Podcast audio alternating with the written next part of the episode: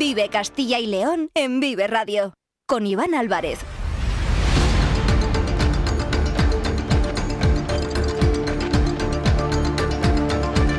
Hola, ¿qué tal? Muy buenas tardes. Bienvenidos, bienvenidas a Vive Castilla y León. Son las 2 y cuarto de la tarde, es jueves, día 11 de enero del año 2024 y vamos en directo hasta las 3 en punto, en esta sintonía, en la sintonía de Vive Castilla y León. Tenemos 45 minutos por delante para contarles muchas cosas, muchos asuntos interesantes y que son noticia hoy en nuestra comunidad. Nos pueden escuchar a través de la FM de toda la vida, en nuestra página web www.viveradio.es, en todas nuestras plataformas de streaming y de podcast y en las redes sociales de Vive Radio, con el sonido perfecto de nuestro técnico Ángel de Jesús.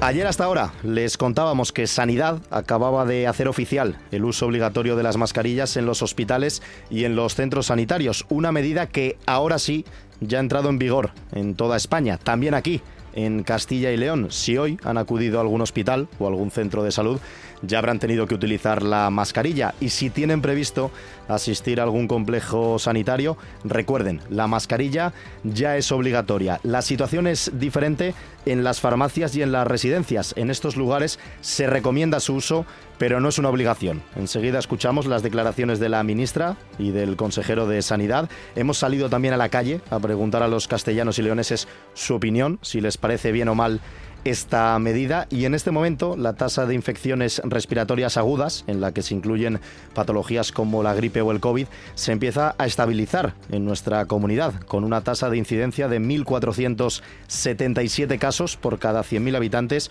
y si nos referimos solo a la gripe, la incidencia es de 230 casos por cada 100.000 habitantes. Vamos a hablar ahora ampliamente de este asunto. También hemos asistido al primer Consejo de Gobierno de este nuevo año 2024, así que vamos a informarles también de la última hora de la información política regional y también escucharemos las críticas del presidente de la Junta, de Alfonso Fernández Mañueco, a esos decretos que ha conseguido sacar adelante el Gobierno de España después de llegar a un acuerdo con el partido de Junts. Están escuchando Vive Castilla y León, son las 2 y 18, vamos hasta las 3, comenzamos. Vive Castilla y León en Vive Radio. Con Iván Álvarez.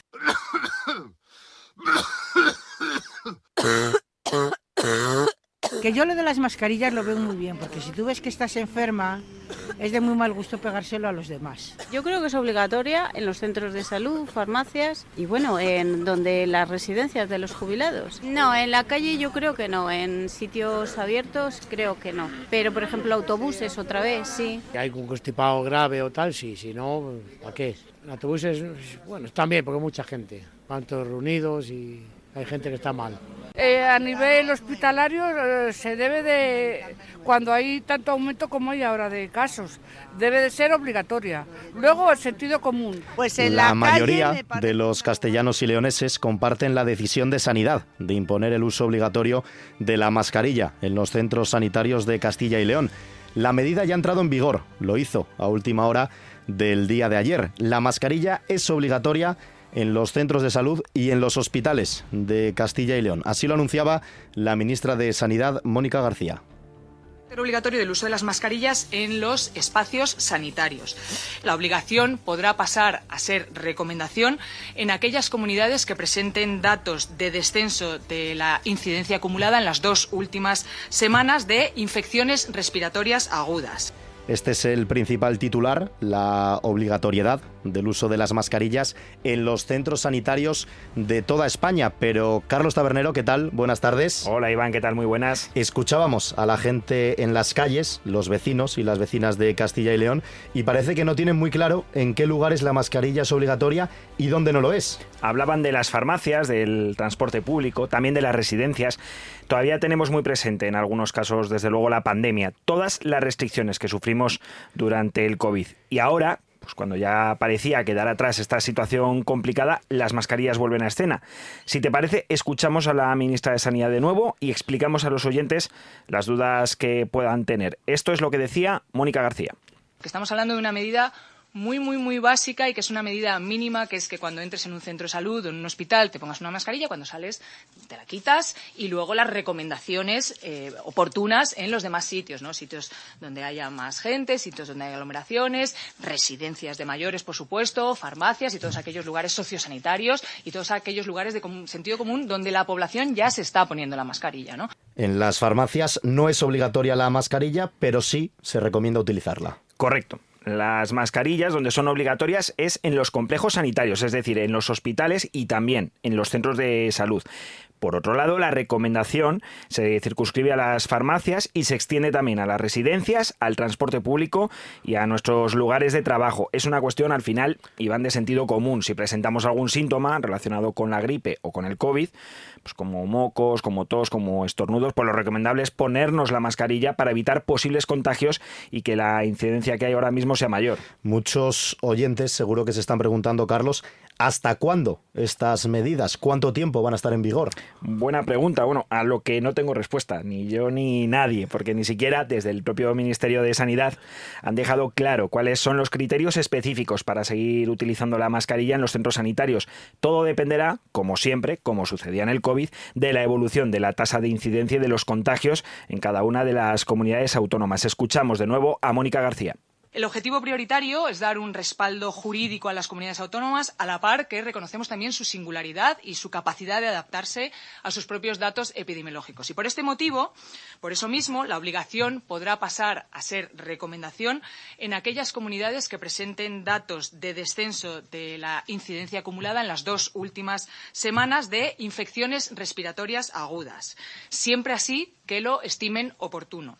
De esta manera, el Ministerio se hace cargo de esta evolución desigual en las comunidades de la epidemia, a la vez que sigue dando ese aval jurídico necesario a aquellas que necesitan más tiempo para descender esta ola. Ya lo han escuchado, este es el mensaje que se defiende desde el Gobierno central, mascarilla obligatoria en los hospitales y en los centros de salud de toda España. Una decisión que no apoyaban en un principio la mayoría de las comunidades autónomas. Solo siete de ellas, beneficiándose de sus competencias en sanidad, habían adoptado la medida hace ya unos días, como es el caso de Cataluña, la Comunidad Valenciana, Aragón o Asturias. Pero, ¿cuál es la postura de Castilla y León, Carlos? En un principio, desde la Consejería de Sanidad de la Junta no compartían la propuesta del Ministerio. De hecho, en la reunión del Consejo Interterritorial de Salud no se alcanzó ningún consenso con el Gobierno central y las autonomías. Finalmente, al imponerlo el Ministerio de Sanidad, las comunidades no han tenido otra opción más que acatarla. Alejandro Vázquez decía al respecto esto. Es el consejero de Sanidad de la Junta de Castilla y León. La acatamos la acatamos y nuestra institucionalidad, nuestro respeto institucional hace que, por supuesto, demos todos los pasos eh, convenientes para poderlo llevar a efecto. Pese a esta postura inicial que comentábamos por parte de la Consejería de Sanidad de no estar muy de acuerdo con la obligatoriedad, Alejandro Vázquez sí ha querido dejar claro que en ningún momento Castilla y León se ha mostrado en contra del uso de la mascarilla. Nosotros no estamos, por supuesto, en contra del uso de las mascarillas. Es más, Hemos predicado con el ejemplo en el sentido de que desde el mes de julio, en que se retiró la obligatoriedad de la mascarilla en los centros sanitarios, nosotros hemos seguido las recomendaciones para proteger a las personas más vulnerables y nuestros servicios de, eh, de, medicina preventiva y salud pública de nuestros hospitales han ido adaptando este uso, estas recomendaciones a más espacios hospitalarios en el momento en que se ha desatado o ha ido evolucionando la epidemia de infección respiratoria aguda en, todo, en toda Castilla y León y en toda España. El Ejecutivo Regional ha tomado la medida adoptada desde Madrid, pero lo ha hecho entre duras críticas por parte del propio consejero de Sanidad. Mensajes directos, de hecho, a la figura de la ministra, de Mónica García. Mejor que resumirlos yo, Iván, vamos a escuchar la voz del consejero, de Alejandro Vázquez. Mientras que la ministra estaba de vacaciones, nosotros estábamos trabajando, como no puede ser de otra manera, para salvaguardar la eh, salud y, mm, proteger a los ciudadanos de Castilla y León. Por lo tanto, eh, nosotros, no, como digo, no tenemos absolutamente eh, ningún problema en el tema de las mascarillas. Y es que, de hecho, el consejero de Sanidad de la Junta lo que pone en duda es el rigor científico de la decisión del Ministerio de la obligatoriedad, debido a una actuación que se decidió antes de evaluar la incidencia de los territorios o la situación asistencial en los hospitales. No se nos habló para nada de eh, fundamentos eh, científicos, es decir, no se habló para nada de la incidencia acumulada, no se habló de cuál era la situación asistencial, ni se evaluó la situación asistencial en todas y cada una de nuestras comunidades autónomas. Por lo tanto, tengo mis dudas de que esto haya tenido un rigor necesario.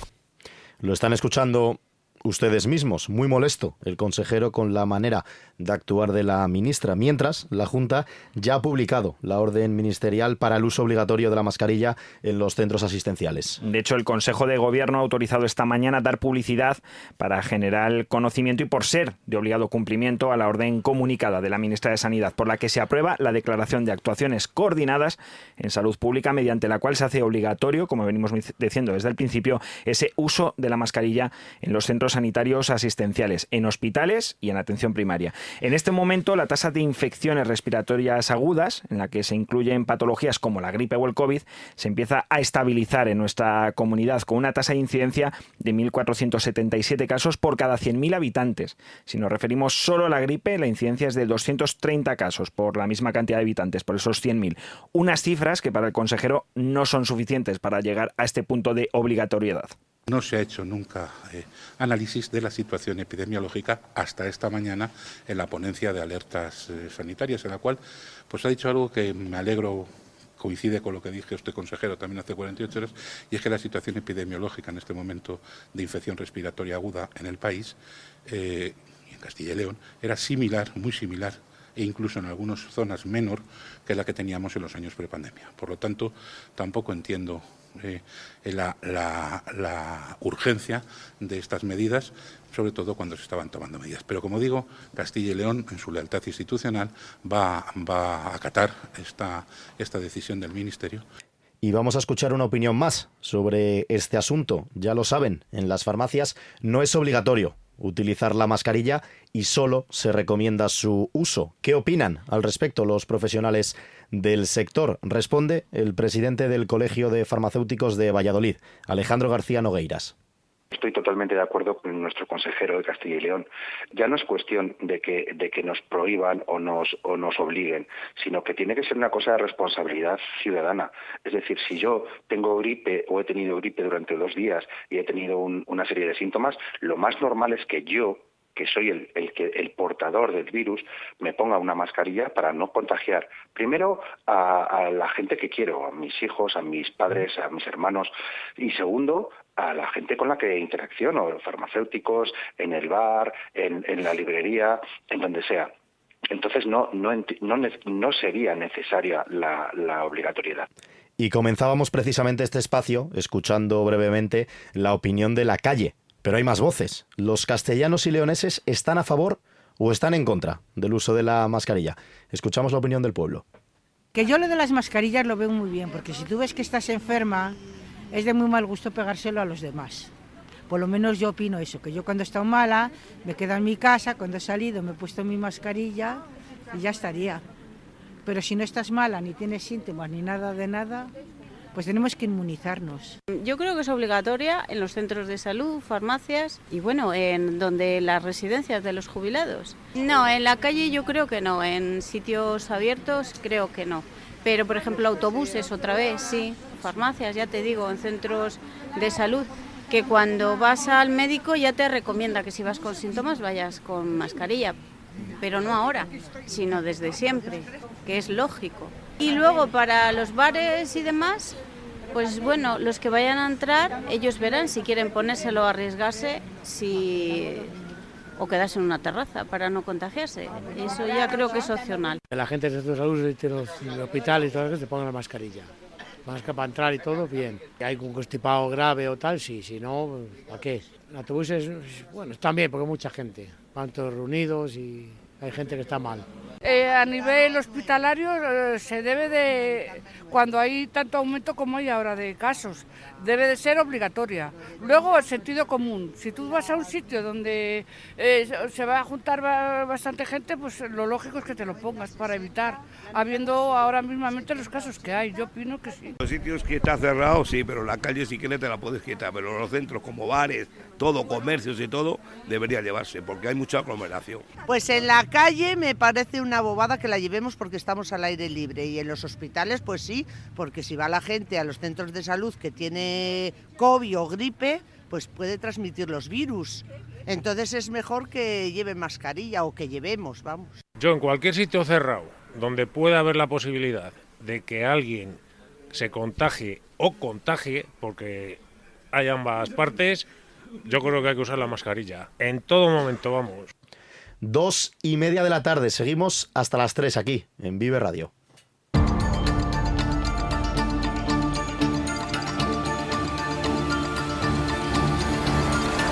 Vive Castilla y León en Vive Radio, con Iván Álvarez.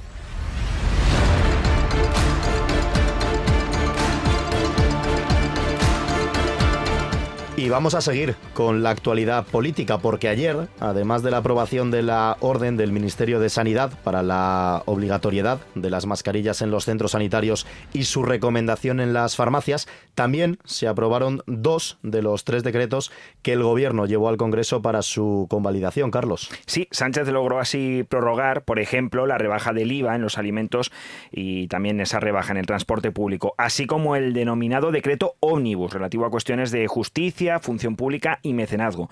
Para ello tuvo que volver a pactar con Junts, otorgando a la Generalitat de Cataluña la gestión integral en inmigración, un pacto duramente criticado desde la oposición y que además nos sirvió para sacar adelante el tercer decreto llevado ayer al Congreso, el del aumento de los subsidios del desempleo.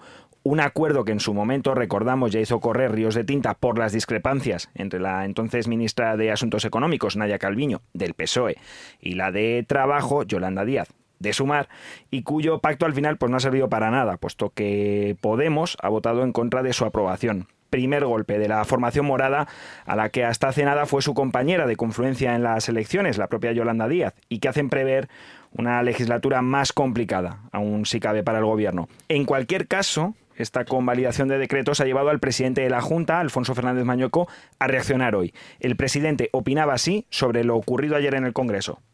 El gobierno de Sánchez vuelve a pisotear la igualdad de los españoles y el interés general por su propio interés político. Sánchez está atado de manos por sus socios separatistas y ha vuelto a darles más privilegios con el dinero y los derechos de todos los españoles. Tiene un gobierno sin estabilidad, que no sirve ni a Castilla y León ni al resto de España, solo a sus intereses personales. Mensaje duro de nuevo por parte del presidente de la Junta hacia el gobierno. Sí, y no se quedaba ahí Mañueco. Así expresaba el rechazo de la Junta a lo que llama cesiones exclusivas a los socios separatistas de Sánchez. Rechazamos estas nuevas cesiones exclusivas a sus socios separatistas en competencias, impuestos, financiación, transporte, etc. Son privilegios para sus amigos y desprecio para la mayoría de los españoles. Es el día a día que vamos a tener con los socios separatistas del gobierno de Sánchez. Hoy un chantaje y mañana otro. Hoy un chantaje y mañana otro. Desde luego tiene claro el presidente de la Junta cómo va a ser la legislatura. Sí, y visto lo visto ayer, parece no muy alejado de la realidad, porque ahora es que no está solo lo que pidan desde Esquerra Republicana o principalmente desde Junts para Cataluña, también están las exigencias de Podemos, que antes, recordemos, se negociaban en el Consejo de Ministros, pero ahora hay que hacerlo fuera porque ya no están. Y claro, si le unes a ello los agravios personalistas que tiene Podemos con Sumar y el PSOE por haberles dejado fuera del gobierno, pues bueno, fácil no parece que vaya a ser sacar cualquier acuerdo que tenga que pasar por el Congreso. No te digo ya leyes, y desde luego presupuestos, que veremos lo que pasa cuando lleguen a la Cámara Baja. Vamos a volver a Castilla y León, Carlos, y a su presidente, porque no se quedaba únicamente en la crítica al gobierno, Mañueco. No, también hacía una serie de peticiones, o más bien exigencias, al Ejecutivo de Sánchez. Le escuchamos.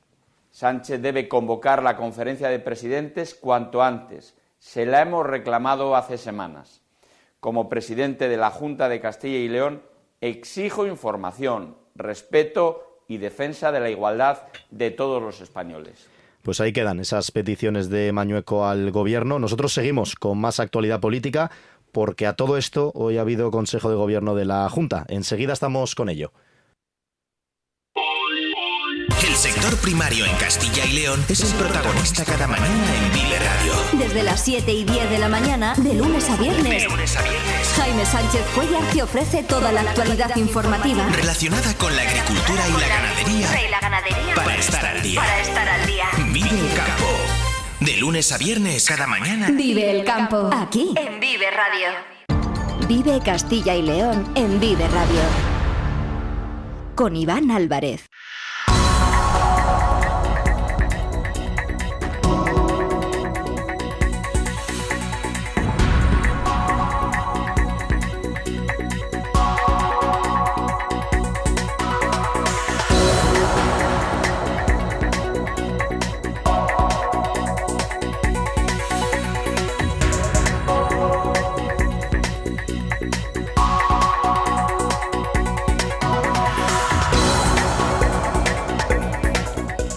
Son las 2 y 36 minutos de la tarde. Hoy, jueves, día 11 de enero del año 2024, se ha celebrado el primer Consejo de Gobierno del año y el primero también en 15 días después del parón durante la primera semana del año.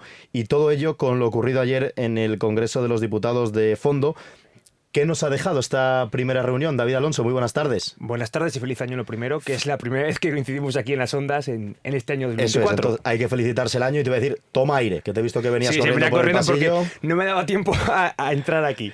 Bueno, me, este primer Consejo de Gobierno del año mm, ha tenido poca materia gris y mucha política. El portavoz, Carlos Fernández Carriedo, ha despachado en 10 minutos los asuntos tratados para poder poner sobre la mesa deberes al gobierno de España.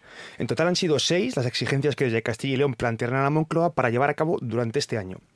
Perdone, reclamaciones ahora conocidas y que abarcan aspectos como la financiación autonómica, la gestión del lobo o el desarrollo de autovías y ferrocarriles.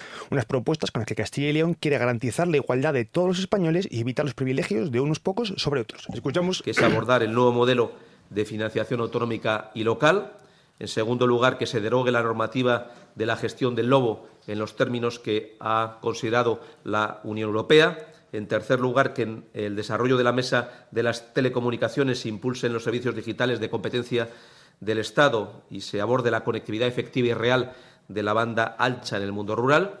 En cuarto lugar, la ejecución de infraestructuras, más de una quincena de autovías y ferrocarriles pendientes que ha comunicado el presidente de la Junta de León al Gobierno. En quinto lugar, que se pusiera en marcha la EBAU única como procedimiento de evaluación homogénea en todo el territorio nacional y, en sexto lugar, la ampliación de plazas MIR y la homologación de titulaciones, dada la escasez de profesionales médicos especialistas que tenemos en el conjunto del sistema sanitario de toda España. Y aprovechando, como hablábamos ahora, que todavía estamos a principios de año, Fernández Carrido ha dibujado una suerte de propósitos de año nuevo que se marca la Junta para este 2024. En total son 10 las materias sobre las que el Ejecutivo Regional quiere hacer hincapié durante este año y donde abundan las acciones de corte social y tributario. La primera es que abordaremos en este año 2024 la cuarta rebaja fiscal de los últimos dos años en nuestra comunidad autónoma en los términos que ya les hemos iniciado. En segundo lugar, impulsaremos los planes estratégicos de empleo autónomo y de economía social que fueron aprobados en el último Consejo de Gobierno de Castilla y León en diciembre del año pasado. En tercer lugar, impulsaremos el desarrollo de los suelos industriales previstos en esta legislatura, que es 8,4 millones de metros cuadrados de suelo empresarial en el contexto de venta de este tipo de parcelas para instalaciones y ampliaciones de empresas. En cuarto lugar, desarrollaremos el programa de inversión de nuevas redes de calor sostenible basadas en energías renovables, para lo cual está prevista una inversión de 160 millones de euros. En quinto lugar, resolveremos las ayudas de relevo generacional en el campo. Por importe, estas ayudas de 120 millones de euros se han convocado en el mes de octubre y en breve se conocerán los beneficiarios de estas ayudas. En sexto lugar, se comenzará la ejecución de las primeras balsas dentro del plan de balsas contra la sequía, en los términos que también les hemos anunciado eh, desde la Junta de Castilla y León. En séptimo lugar, nuestro objetivo es ampliar la educación infantil gratuita a los menores de un año en el curso. Y precisamente, como comentábamos al inicio, lo vivido ayer en el Congreso de los Diputados, con esa doble votación llena de nervios y de WhatsApps cruzados, ha sobrevolado David durante toda la rueda de prensa. Como era de esperar, eh, el gobierno de Castilla y León ha mostrado una, una eh, postura muy beligerante con lo ocurrido ayer en el Congreso de los Diputados y el portavoz de la Junta cuestionado sobre la posibilidad de sancionar a, empresas que se fugaron de Cataluña por culpa del proceso, como ha puesto sobre la mesa Junts. Fernández Carrillo ha señalado que en total son 138 las empresas que llegaron a Castilla y León desde Cataluña, pues desde que se iniciara el proceso por el año 2017, y ha explicado que desde Castilla y León y desde la Junta no van a permitir que se amenace a las empresas para que regresen a Cataluña y ha defendido que la comunidad tiene un gobierno amable con los inversores. Son 138.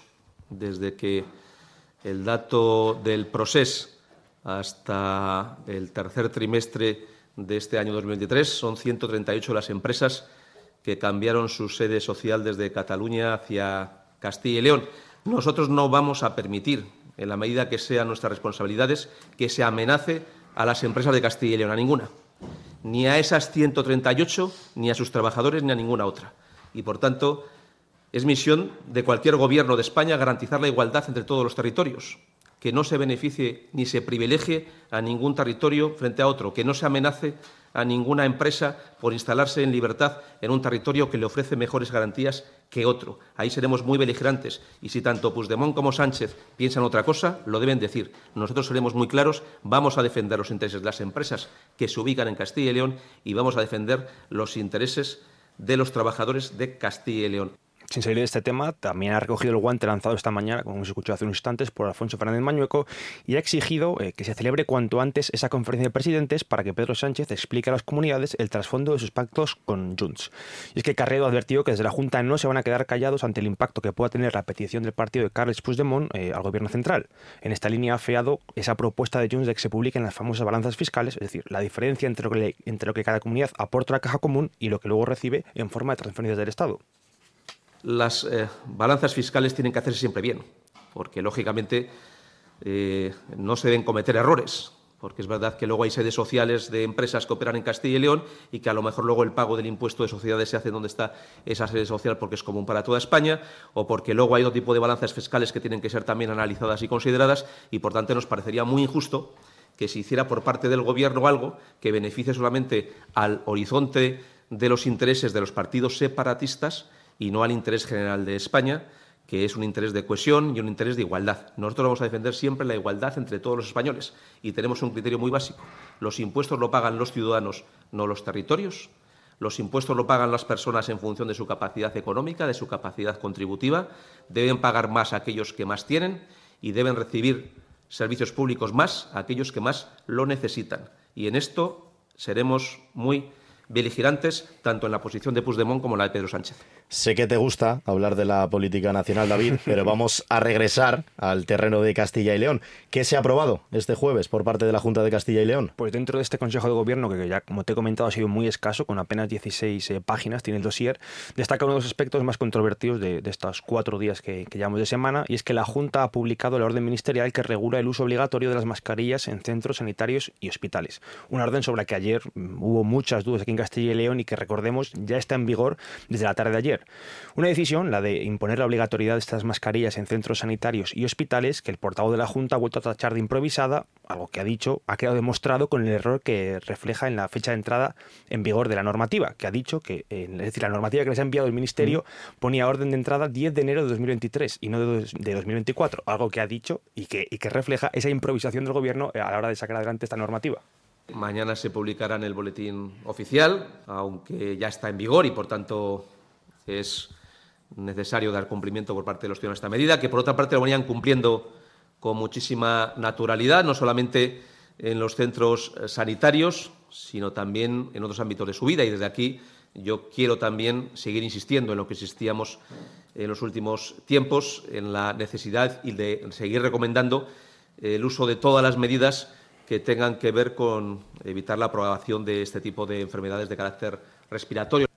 Se suele decir que año nuevo, vida nueva, menos en el caso de la Junta, David, porque seguimos hablando de los presupuestos de Castilla y León para este 2024. Sí, y es que como era, como bien sabíamos ya cuando acabamos el año, eh, Castilla y León sigue sin presupuestos para este 2024. De hecho, ya eh, ha empezado el año con los presupuestos del año pasado prorrogados y hoy el portavoz de la Junta y también consejero de Economía ha, ha respondido a las preguntas sobre cómo se encuentran su situación, eh, ha dicho el portavoz, que es que la negociación con Vox sigue adelante sin ningún problema, pero ha aprovechado para denunciar que los últimos pactos del PSOE con Junts pueden poner en riesgo su elaboración. No obstante, no ha querido aventurar si estos acuerdos, los del PSOE con Junts, van a dilatar aún más la aprobación de las cuentas de Castilla y León para 2024.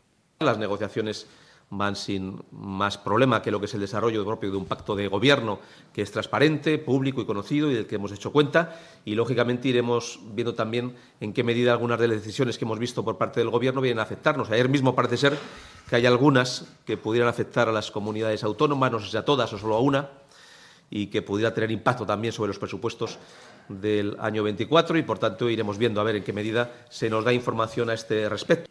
¿Y algún apunte, de, ya para terminar, sobre el Consejo de Gobierno celebrado hoy, David? Sí, la Consejería de Economía ha aprobado 1,2 millones de euros para desarrollar el programa estadístico de 2024, que el objetivo de este plan es llevar a cabo hasta 282 operaciones para facilitar el conocimiento de la realidad demográfica, económica, social, educativa, cultural, sanitaria o ambiental de la comunidad. Mm, pues muchísimas gracias, David. compañero, un fuerte abrazo. Iván, un fuerte abrazo a todos.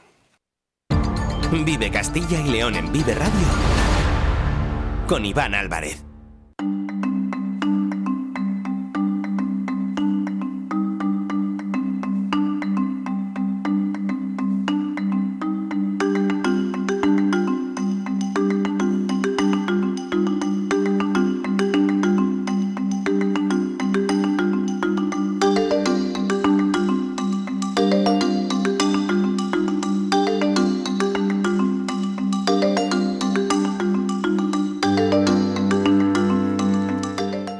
Y 46 minutos de la tarde, falta algo menos de un cuarto de hora para llegar a las 3. Hoy hemos conocido que una compañía asentada aquí en Castilla y León ha alcanzado, Carlos, un acuerdo para el desarrollo de un fármaco pionero. Que han venido investigando desde el año 2015 para tratar el dolor neuropático de pacientes que tienen lesión medular. Se trata de uno de los mayores logros de la historia de la investigación privada aquí en nuestra comunidad en este campo y un importante avance desde luego para los pacientes que sufren este tipo de dolor. Queremos profundizar sobre este tema en la sintonía de Vive Castilla y León y lo vamos a hacer con el CEO de Neurofis Pharma, que es la empresa que ha desarrollado este fármaco desde el año 2015. Miguel Ángel Ávila, ¿qué tal? Buenas tardes. ¿Qué tal? Buenas tardes. Encantado en, poder conectar con, con, vosotros. El placer, sin duda, es nuestro porque estamos hablando de una gran noticia para la investigación en salud en Castilla y León. ¿Cómo se ha recibido por parte de la compañía? Pues nada, con gran ilusión. La verdad es que eh, era uno de los objetivos eh, marcados cuando una empresa biotecnológica desarrolla fármacos se, pone al inicio de sus andanzas, lo único que al principio pues es como subir o llegar a una cima de un 8000, eh, se percibe como muy lejano, muy muy muy muy costoso, muy difícil, ah, se va avanzando poco a poco, se van intentando hacer bien todas las cosas, al final para culminar con éxito algo de un calibre de esta envergadura, tienes que hacer casi todo bien y solo con que algo hagas no bien, ya quizás no llegas a, este destino. Y entonces nosotros pues tenemos, eh, creo que una especie de síndrome posparto. Estamos ilusionados, pero también pues bueno, con, cierta ah, esa, ese, ese desgaste ¿no? de tanto esfuerzo, tanto cansancio, tanto eh, tiempo, pero, pero muy contentos de que se haya dado a luz eh, este hecho. Mm, cuéntenos, ¿en qué consiste exactamente este acuerdo alcanzado con Laminar Pharmaceuticals? Pues este, este hecho lo que consiste es un acuerdo ah, que, tiene unos ingresos iniciales, luego tiene unos ingresos constantes ah, fijos eh, durante, durante un espacio de tiempo bastante significativo y luego unos cobros por upfront y royalties eh, vinculados pues a la comercialización del producto NFX88 para eh, el tratamiento del dolor neuropático de pacientes con lesión medular. Con el añadido y ventajoso de que además también incluye eh, los mismos sobre el glioblastoma, que es un producto desarrollado por esta, esta empresa adquiriente que está en eh, muy cerquita de poder ser comercializado, cuestión quizás de meses. sea, que ¿cuáles van a ser los siguientes pasos? No sé si hay previsión de alguna fecha concreta, nos ha hablado de meses, pero no sé si hay una fecha concreta para contar con el medicamento en el mercado. El medicamento en el mercado del dolor eh, le faltaría, el del dolor le faltaría todavía un espacio de en torno a los dos años para superar las siguientes fases clínicas. El del glioblastoma quizás meses, eh, quizás eh, meses. no me atrevo yo a, pronosticarlo, pero, pero esto quizás sea cuestión de, de, un espacio de tiempo más, bastante más corto, porque está en la última fase del desarrollo clínico la magnitud de la operación en términos económicos podría alcanzar los 220 millones en un horizonte de en torno a una década. ¿Esto supone una garantía del crecimiento de Neurofix Pharma?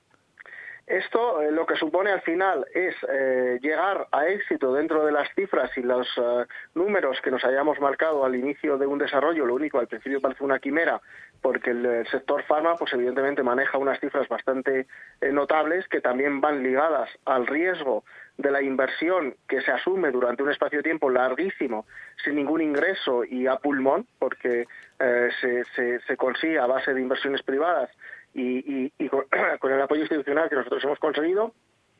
Y ahora, perdón, y ahora eh, con estos ingresos, pues Neurofix eh, se enfoca a la posibilidad de poder replicar este mismo éxito con algún otro desarrollo ah, y a la vez poder eh, repartir réditos en los que han apostado y arriesgado en Neurofis a lo largo de, todos estos años de atrás, mm. por, mediante dividendos o mediante las fórmulas que, la Junta y el Consejo decidan. ¿Y este crecimiento eh, se seguirá llevando a cabo en el Parque Científico de la Universidad de Salamanca? Esa es la intención. Nosotros eh, eh, siempre somos muy de Salamanca y muy del Parque Científico. Hemos tenido todos los ah, condicionantes eh, positivos para ejecutar nuestro proyecto y, esa es nuestra intención. Bueno, y hemos hablado de la cuestión económica, pero vamos también ¿no? con la que afecta a lo que son los pacientes. ¿Qué supondrá para aquellas personas que tienen lesión medular? ¿Qué beneficios trae con respecto a los tratamientos actuales este nuevo fármaco que desarrollan desde Neurofix Pharma?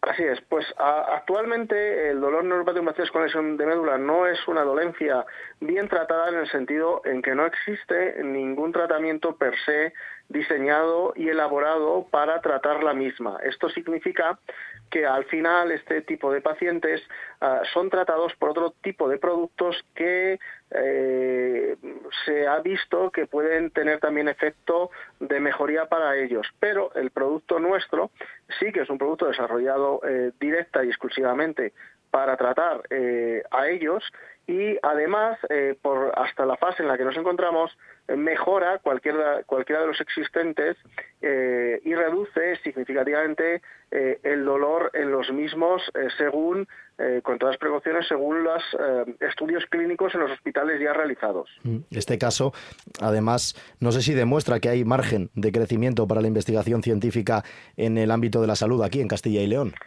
Eh, no es que haya margen, es que creo que es indispensable. Creo mm. que en, Castilla y León se está enfocando y haciendo muchos trabajos en, este contexto y en Salamanca muy en concreto y muy específicamente.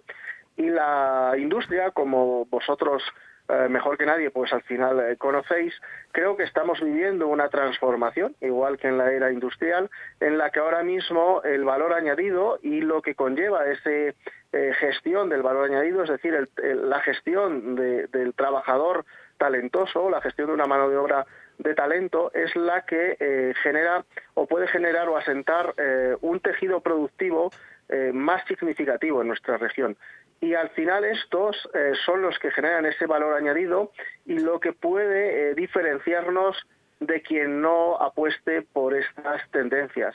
el tejido productivo y la mano de obra eh, eh, eh, y, está yendo a, intentar asentarse en, un valor añadido y creo que nosotros desde Castilla y desde Salamanca pues se tienen buenos ingredientes para poder dotar Mm, a estas circunstancias de, las condiciones adecuadas. Mm, pues queríamos eh, dar voz y dar a conocer para todos los oyentes de Castilla y León esta situación, esta noticia, porque se ha desarrollado aquí en nuestra comunidad un acuerdo para el desarrollo de un fármaco pionero que se viene investigando desde el año 2015 para tratar el dolor neuropático de pacientes que tienen lesión eh, medular. Miguel Ángel Ávila, CEO de Neurofis Pharma, le agradecemos enormemente que haya atendido en directo la llamada de Vive Radio. Un fuerte abrazo y enhorabuena. Gracias a vosotros, un abrazo. Y Carlos, nos estamos acercando poco a poco al final del Vive Castilla y León de hoy, jueves día 11 de enero. Y antes de conectar con nuestro compañero Daniel Angulo y conocer la previsión meteorológica, vamos a poner el foco en un asunto para el que es muy importante también el tiempo, porque el frío es sinónimo de la llegada de los pingüinos, ¿no? A Castilla y León y concretamente a la provincia de Valladolid. Mañana hablaremos de ello ampliamente, pero ya hoy ya hay muchos que se están dejando ver por la provincia de Valladolid. Sí, desde luego, este fin de semana es el de las motos, mm. no solo en Valladolid, sino en el conjunto de la comunidad de Castilla y León, porque también contamos con la leyenda continua en Cantalejo, en Segovia, una gran cantidad de motoristas que siempre con la llegada del frío llegan a nuestras carreteras, a las carreteras de la comunidad, y mañana abordaremos ese tema, como abordaremos, Iván, también una cuestión muy relacionada con el, con el frío, como es la nieve y el esquí porque también muchas de las estaciones de nuestra comunidad están abriendo sus puertas a lo mm. largo de esta semana. Y sobre todo mucha precaución, ¿eh? porque como es lógico, eh, pues tráfico va a intensificar los controles de alcohol, de velocidad, también de drogas durante estas concentraciones que se van a celebrar durante el fin de semana en Castilla y León, tanto en Pingüinos como en la zona de Cantalejos, en Segovia. Así que muy pendientes, precaución al volante, hay que pasárselo bien, hay que disfrutar, pero siempre con cabeza que desgraciadamente muchos moteros han perdido la vida años atrás y además es una de las actividades pues más especiales, ¿no? El recuerdo a todos aquellos moteros que han perdido la vida durante el año en las carreteras. Y ahora sí, nos acercamos ya, faltan cinco minutos para llegar a las 3 de la tarde y vamos a despedir como siempre con la previsión del tiempo, la información meteorológica. Daniel Angulo, buenas tardes. Hola Iván, muy buenas tardes. Buenas tardes a todos los amigos oyentes de Vive Radio y Vive Castilla y León.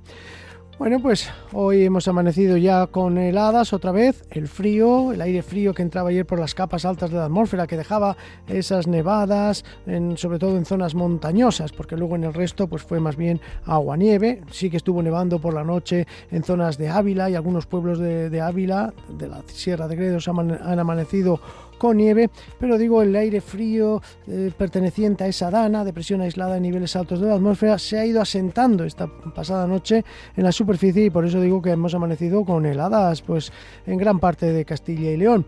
En Burgos han tenido una mínima de 2,1 bajo cero, en el aeródromo de Villafría, en Palencia también 1,3 bajo cero, 1 bajo cero en Valladolid, 7 décimas bajo cero han tenido en Ávila, 1,3 bajo cero en Segovia, 3,4 ha sido la mínima más baja entre capitales de provincia en Soria y luego ya en Zamora pues apenas 0 eh, grados, en Salamanca como hubo nubosidad, sobre todo durante la noche, pues bueno, allí han tenido una mínima de 2 grados y medio y 3,6 bajo cero, mucho frío al quedar los cielos despejados o poco nubosos la pasada noche en León. Eso en cuanto a mínimas, pero estamos teniendo ahora mismo unas temperaturas muy bajas y hoy apenas vamos a pasar de los 6-7 grados como mucho que se van a alcanzar en Salamanca, pero en Burgos, por ejemplo, se van a quedar con una máxima de 4 o 5 grados. En Valladolid, rondando los 5 grados, estarán también en Palencia 4 o 5 grados de máxima. En general, como digo, una, un ambiente frío, una situación de invierno. ¿Qué va a pasar en esta tarde? Pues que todavía va a haber nubes por el norte de Palencia, norte de Burgos, con algún chubasco de nieve ocasional. Tendiendo ya, según avance la tarde y sobre todo de cara a la próxima noche, que las nubes dejen paso a cielos prácticamente despejados. Solo van a quedar algunas nubes en el norte de Burgos, alguna también por el norte de Soria. En el resto como digo, esta noche van a quedar los cielos despejados y eso va a tener su repercusión, puesto que al estar los cielos despejados se va a perder calor por irradiación y ojo, mañana el amanecer será muy frío, esperamos mínimas en algunas zonas de montaña de 6, 8 bajo cero, se pueden alcanzar en la sierra de Urbión, en la sierra de la Demanda, en el este de Burgos, en el norte de Soria. Y no descartamos incluso los 8, 9 bajo cero en, zonas altas. Y en capitales de provincia pues esperamos también mínimas de 3 a 5 bajo cero. Así que mañana un amanecer muy frío, pero a cambio un día muy soleado. Estarán los cielos despejados, ya desde primeras horas veremos el sol, podremos salir a la calle bien abrigados, eso sí, pero los rayos del sol nos animarán. En el norte de Burgos, en la mitad norte, aparecerán nieblas y algunas nubes bajas, pero que se irán disipando también según avance la mañana. Y con el sol y el viento en calma muy flojo, pues mañana van a subir las temperaturas que ya estarán sobre los 8 o 9 grados, ya valores pues eh, aceptables, no como hoy que se van a dejar, que se van a quedar en la mayor parte por debajo de los 5 grados. Para el fin de semana va a llegar aire húmedo y eso va a hacer que suban las temperaturas. El sábado todavía amanecer con heladas, pero ambiente y luego ya más templado al entrar ese viento del suroeste y eso sí, ya para el domingo no tendremos heladas, pero tendremos algunas lluvias. Lo detallaremos mañana viernes. Hasta entonces, buenas tardes a todos. Importante conocer, ¿eh? como siempre, la previsión meteorológica de la mano de nuestro compañero Daniel Angulo. Como decíamos, muchos eventos durante el fin de semana en nuestra comunidad que repasaremos mañana de forma amplia aquí en la sintonía de Vive Castilla y León, pero la mayoría de ellos relacionados además con la carretera, como tenemos esas concentraciones, y también con los galgos, ¿eh? porque el Campeonato Nacional de Galgos llega a la provincia de Valladolid, a la localidad de Nava del Rey, con los cuartos de final que se van a celebrar el sábado las semifinales el próximo miércoles y la final el sábado de la semana que viene. Tendremos mucho tiempo para hablar también de ello. Nos acercamos a las 3 de la tarde. Nosotros nos citamos mañana, mismo sitio, misma hora, a partir de la una con Carlos Tabernero en la sintonía de Vive Castilla y León. Sean felices. Hasta mañana. Adiós.